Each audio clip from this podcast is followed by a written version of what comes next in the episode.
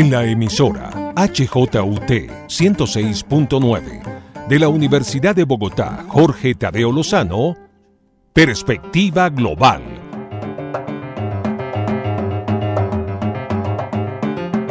Un análisis a todos los cambios y retos que el siglo XXI le plantea al mundo.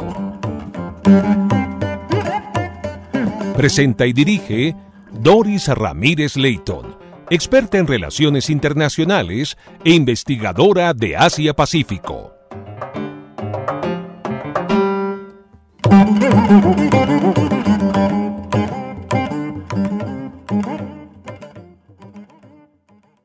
Bienvenidos a Perspectiva Global, programa que analiza las implicaciones geopolíticas, económicas y sociales que impactan al mundo. Hoy le doy la bienvenida al doctor Julián Arevalo, decano de la Facultad de Economía de la Universidad Externado de Colombia. Gracias por acompañarnos, doctor Arevalo. Un saludo, Doris, y un saludo para todas las personas que nos escuchan. Mucho gusto el doctor Julián Arevalo acaba de ser el editor de un libro muy importante, el libro Negociación y Cooperación, Teoría y Experiencias en Resolución de Conflictos. Es el libro del cual es editor el doctor Julián Arevalo, decano de la Facultad de Economía de la Universidad Externado de Colombia. Eh, voy a dar una semblanza muy corta de la hoja de vida del doctor Julián Arevalo. Em, decano, como dije, de la Facultad de Economía de la Universidad Externado de Colombia y asociado del Instituto para las Transiciones Integrales IFIT. El doctor Arevalo es doctor en Ciencia Política de la Universidad de Boston magíster en Economía de la Universidad Nacional de Colombia y economista de la Universidad Externado. Su trayectoria profesional se ha centrado en temas de negociación de conflictos, construcción de Estado y democratización. Entre 2012 y 2017 estuvo vinculado a la oficina del Alto Comisionado para la Paz en el desarrollo del proceso que se llevó a cabo en Colombia con las FARC. Como parte de este proyecto, también debo comentar que la Facultad de Economía del Externado creó el Centro de Análisis y Diseño Estratégico y hoy cuenta con un grupo de expertos en temas de negociación, programas académicos en diferentes ciudades orientadas a brindar herramientas prácticas que contribuyan a un mejor tratamiento de los conflictos propios de las dinámicas de las regiones y una red de aliados con quien trabaja en estos temas. Así que para iniciar, doctor Arevalo, quisiera preguntarle, eh, siendo usted el editor del libro Conflicto, Negociación y Democracia, que hay que decirlo, presenta un prólogo de el señor Mark Freeman, muy interesante en los elogios que hace a este libro para Colombia y para el mundo. Em, doctor Arevalo, ¿cuál es el objetivo primordial de haber escrito este libro junto con otros nombres muy importantes en estos temas tan interesantes sobre el arte de la negociación en conflictos tan complejos como el nuestro en Colombia con las FARC y con otros grupos que serán seguramente más adelante. Bueno, Doris, muchísimas gracias. El objetivo fundamental de esta iniciativa es poner a disposición de la ciudadanía una serie de herramientas, una serie de aprendizajes para abordar una tarea que como sociedad consideramos que todavía está pendiente y es mejorar la forma en que resolvemos nuestros conflictos y, y podemos empezar procesos de cooperación a través de los cuales todos nos veamos beneficiados. En sociedades como la nuestra, desafortunadamente, no tenemos buenos referentes en esta materia. Tenemos una historia larga de confrontación, como bien lo señalabas, con grupos armados ilegales, con carteles del narcotráfico, y de alguna forma esto ha permeado la forma como enfrentamos nuestras diferencias. Como lo señalamos en el libro, las sociedades liberales donde se respeta la diversidad, el pluralismo, son propicias al conflicto. El conflicto es inherente a ellas, es normal que pensemos diferentes, que tengamos intereses diferentes. Lo que no es normal es que seamos incapaces de manejar esas diferencias y terminemos ya sea con múltiples demandas de unos hacia los otros porque no podemos resolver ni nuestras más pequeñas diferencias o en el peor de los casos terminemos recurriendo a la violencia para resolverlas. Lo que mostramos los autores de este libro es que Colombia tiene una serie de aprendizajes muy importantes, uno de ellos desde luego relacionado con la negociación reciente del gobierno anterior con las FARC, pero que también podemos aprender mucho de otros contextos, podemos aprender mucho también de las teorías de negociación para que tanto en esos grandes conflictos, en esas grandes negociaciones, tengamos herramientas para abordarlas de mejor manera, pero que también en escenarios cotidianos de nuestras negociaciones con vecinos, con amigos, con compañeros de trabajo, podamos entender los beneficios de la cooperación, podamos entender que en la sociedad a diferencia de las matemáticas, uno más uno puede ser más que dos y podemos aunar esfuerzos con los cuales nos vaya bien a todos. Que, que yo gane no quiere decir que mi contraparte pierda. Que él gane no quiere decir que yo tengo que verme derrotado, sino que podemos ganar todos si somos capaces de abordar esas diferencias y pasar de dinámicas de confrontación a dinámicas de cooperación. Eh, doctor Arevalo, me gustaría preguntarle, de acuerdo a la lectura de alguna parte de su libro, eh, teóricamente se habla de la transición de los procesos eh, de paz que se han llevado a cabo pues, en otras partes del mundo, como en Centroamérica, en Irlanda, en Sudáfrica. Quisiera que nos cuente, ¿usted considera que actualmente en Colombia el proceso de paz con las FARC está pasando precisamente por esa transición que habla que en este momento está exacerbada la violencia, que esos son temas que muchas veces eh, ocurren cómo está para usted, en qué situación ve el proceso de negociación con las FARC. Bueno, empecemos por decir que la primera fase importante de este proceso se cerró hace cuatro años, que fue la firma del acuerdo de paz que permitió eh, pues cerrar de alguna manera el conflicto con un mensaje muy importante y es que independientemente de lo que ha pasado después, que ahora voy a profundizar sobre eso, pues gobierno y FARC pudieron construir conjuntamente un texto que abordaba o que planteaba más bien una agenda con la cual se evidenciaba que la confrontación armada no era necesaria. Es decir, había unas motivaciones políticas, ideológicas, tan contaminadas como uno quiera por diferentes factores, pero se encontró una solución política a ese conflicto y ese texto, el acuerdo final para la terminación del conflicto y la construcción de una paz estable y duradera, es prueba de eso. Entonces, esa primera etapa termina, como digo, con la firma del acuerdo. Inmediatamente, ¿qué se encuentra? Eh, por un lado, desde las FARC, la desmovilización de más de 11.000 excombatientes que dejan las armas y empiezan su proceso de reincorporación a la vida civil. Y eso es algo que el país no puede menospreciar, porque en ese momento, pues efectivamente, un grupo que tenía presencia a lo largo del territorio nacional, que controlaba algunos territorios y que ejercía diferentes formas de violencia contra la población, pues deja las armas eh, en un número muy importante, como en todos los procesos, desde luego, con un porcentaje de disidentes, eso es algo normal, era algo previsible, pero insisto, una cifra nada menospreciable y que adicionalmente la entrega de armas es de los más altos que se ha encontrado en el mundo en los diferentes procesos. Inmediatamente también empieza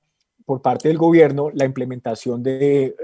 algunas partes del acuerdo, sacar adelante algunos proyectos de ley que eran necesarios para establecer la ruta de implementación del acuerdo pero lo que encontramos posteriormente, pues desde luego, especialmente con el cambio de gobierno, es un cambio de prioridades, un cambio de énfasis y en ese sentido un debilitamiento de este proceso. Y lo que vemos por un lado es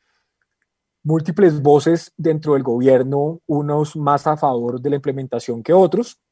y por otro lado, pues desde luego eso genera ruido en los territorios, genera ruido en algunos de los sectores que se habían desmovilizado y que le habían apostado a la paz desde las FARC. Y lo que hemos visto desafortunadamente en estos últimos años ha sido un recrudecimiento de la violencia, con saldos muy preocupantes como el de los asesinatos de exmiembros de las FARC, eh, con situaciones como el asesinato y amenaza permanente a líderes sociales, y pues con un proceso de paz que estableció una ruta, como decía hace un momento, pero que seguimos en mora de coordinar los esfuerzos para que ese camino sea recorrido de manera satisfactoria. Eh, doctor Arevalo, en base a lo que usted está comentando, em,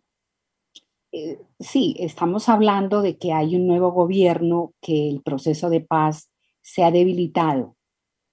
pero em, digamos, ¿cuál es la solución? Un próximo gobierno que verdaderamente desee fervientemente el proceso de paz, continuación y también con otros grupos, eh, continuar otras negociaciones o en este momento exacto las instancias que aún perduran de este proceso de paz con las FARC, ¿qué pueden hacer para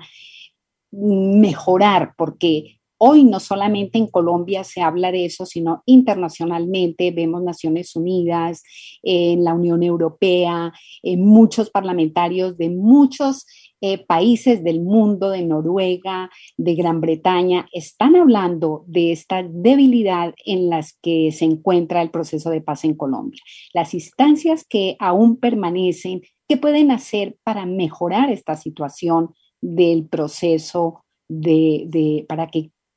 vayamos de una manera mejor eh, llevar este proceso de paz que es verdaderamente muy importante para el país? Bueno, pues como todos sabemos, el proceso de paz quedó en la trampa de la política del país. Y, lo que vimos, pues desde luego con el plebiscito, es evidencia de eso, un país completamente dividido, con un margen ligeramente inferior a favor del, del no, y después lo que se implicó en términos de la renegociación,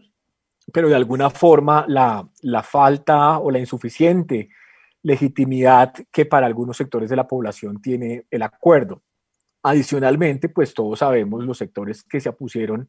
a ese acuerdo son los que llegaron al gobierno en el 2018 y como toda institución, como todo colectivo, pues confluyen diferentes fuerzas y eso pasa también en este gobierno. Y lo que vemos dentro del gobierno actual es algunos sectores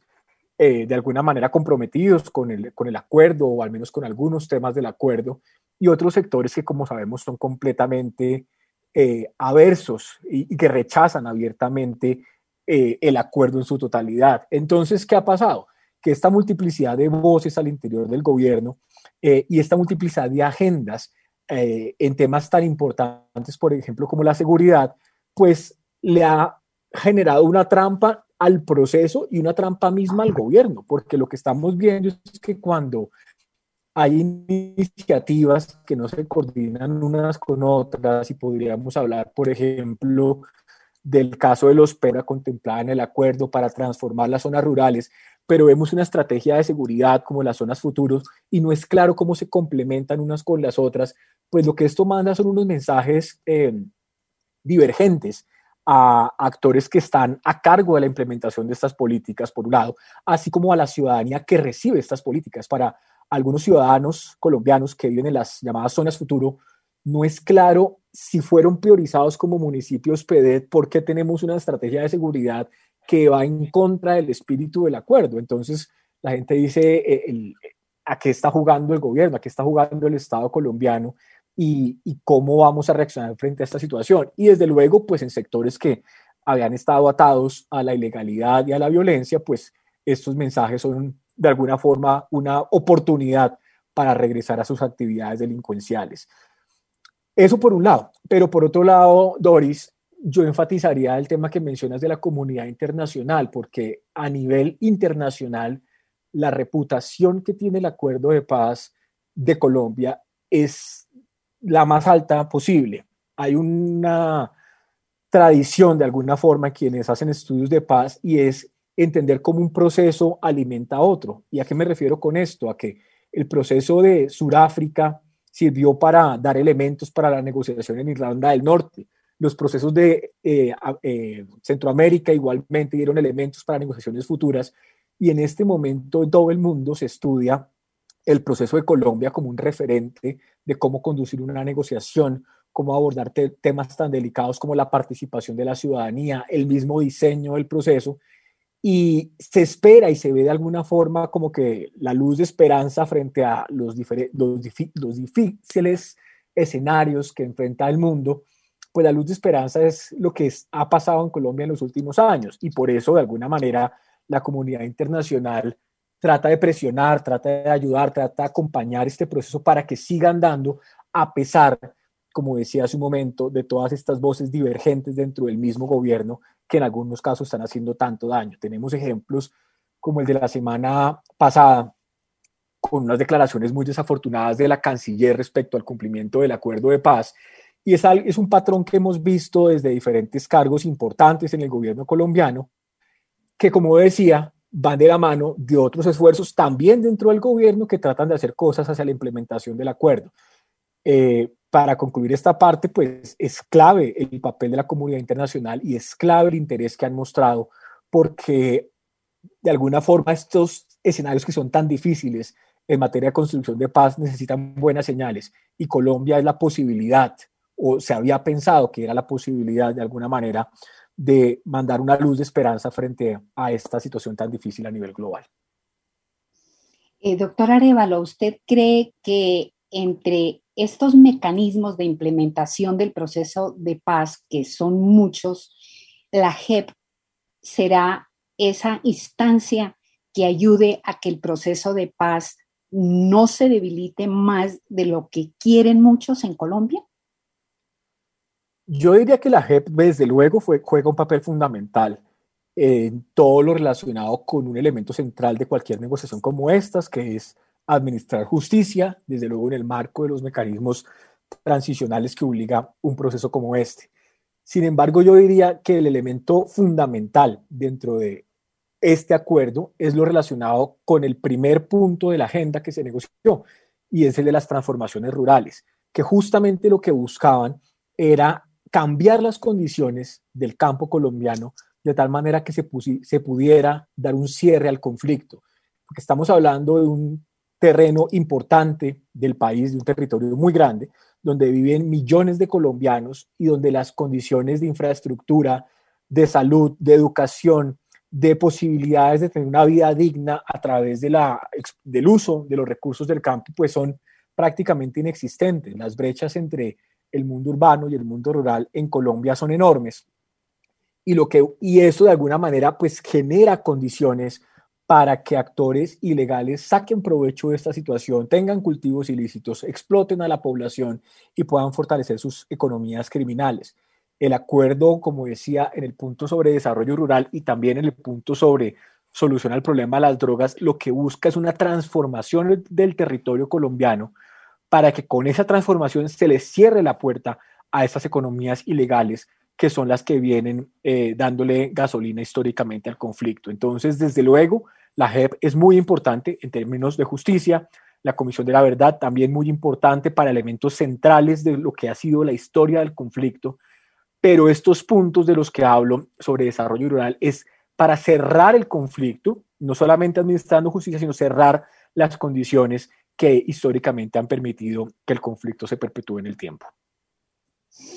Em, doctor Julián, con sus palabras entiendo que el conflicto en Colombia actualmente sigue debilitado, consideramos que está en una transición, pero hay esperanzas que en, el próximo, en, un próximo gobierno se pueda implementar este tema que para usted es fundamental, el desarrollo rural. Em, ¿Considera que realmente el proceso de paz en Colombia está en una transición? Preguntaría de nuevo, porque el otro tema que me gustaría que abordemos, ya que este tiempo que tenemos no es, no es grande, em, no se trata de un proyecto, de un proceso fallido. Y al respecto, le quería preguntar de por qué no se pudo concretar mejor el proceso de paz con el ELN, porque a veces parece que eran negociaciones concurrentes y en otro momento parecería que cuando se terminó el proyecto, el proceso de paz con las FARC, se continuó luego con el ELN. ¿Por qué quedamos en ese proyecto sí, en un proyecto fallido con, con el ELN? Bueno, respecto al primer punto, eh, hay un tema que es importante y es que cuando se pierde la oportunidad de reincorporar a la sociedad a un excombatiente, pues no es simplemente que se pueda devolver el tiempo y se haga el esfuerzo. Es decir, cada vez que, que hay incumplimientos, cada vez que hay frustraciones con el proceso de paz y hay más gente que retoma las armas, devolver el tiempo es prácticamente imposible. Necesitaremos otras acciones para volver a poner en rumbo una iniciativa de construcción de paz. Eh, hablamos del próximo gobierno, claro, pero todavía estamos hablando de que a este gobierno le queda más de un año donde pues necesitamos que haya esfuerzos concretos para que esta situación no se siga deteriorando como lo ha venido haciendo durante estos más de dos años. número uno. En términos del ELN, pues hay varias hipótesis y de hecho el libro señala algunas de ellas. Una es relacionada con cómo este proceso podría verse como secundario al proceso con las FARC. Es decir, eh, los esfuerzos del gobierno anterior estarían priorizados en el proceso con las FARC y en la medida en que ese proceso avanzara por ser un actor, las FARC mucho más grande y con mayor capacidad militar, pues se podría mover el otro proyecto. Esa es una hipótesis. Otra hipótesis que todos conocemos está relacionada con las dificultades o, o la complejidad que tiene el ELN a diferencia de otras organizaciones para tomar decisiones, para negociar, si son más radicales, si son federados y demás, y hay algunas personas que apuestan por esa hipótesis. Y otra hipótesis que algunos compartimos es que eh, hay elementos centrales de diseño de proceso de negociaciones, que ese es un tema que no es muy conocido por la opinión pública, que puede estar en el corazón de las dificultades para avanzar con el LN. Cuando uno ve eh, la forma como se estructura una negociación con las FARC y en paralelo una negociación con el ELN, pues puede encontrar que hay dificultades importantes en términos de número de negociadores, en términos de dinámicas de negociación, de tiempos de desplazamiento, de cómo se concibe la agenda, de cuál, cuáles son los diferentes momentos de un proceso como este. Eh, todos estos temas, como digo, relacionados con diseño de procesos, que es algo que desarrollamos también en el libro, y, la forma como se diseña una negociación genera los resultados. Y eso es algo que, eh, que exploramos bastante bien los autores de este texto. No se trata solamente de voluntad de paz, como alguna gente dice, creemos algunos.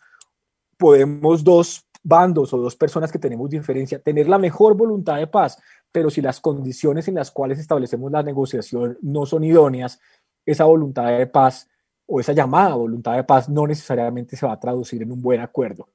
Eh, y como decía, la opinión que tenemos algunos frente a este tema es que ha faltado entender mejor las dinámicas y comportamientos del ELN, del ELN para poder establecer unas reglas y un diseño que sea mucho más acorde a la realidad de esta organización y que permita avanzar en la construcción de un acuerdo.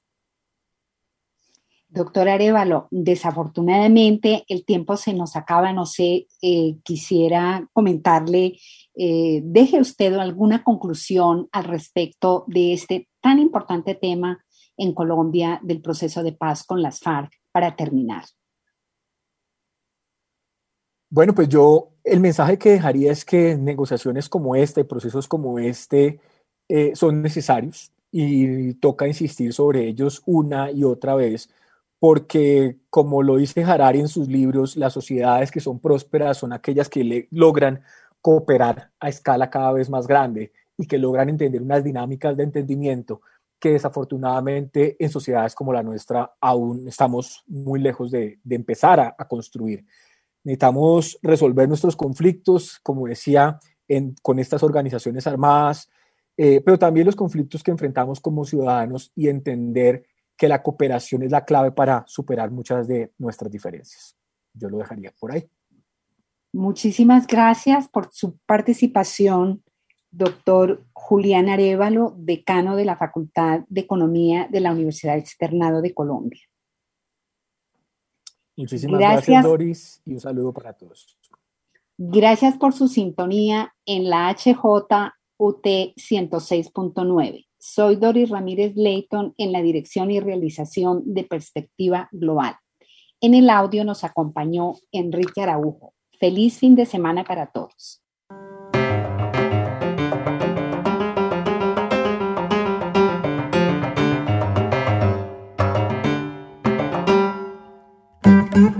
En la emisora HJUT 106.9 de la Universidad de Bogotá, Jorge Tadeo Lozano,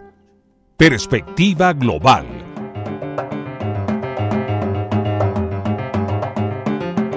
Un análisis a todos los cambios y retos que el siglo XXI le plantea al mundo. Presenta y dirige Doris Ramírez Leighton experta en relaciones internacionales e investigadora de Asia-Pacífico.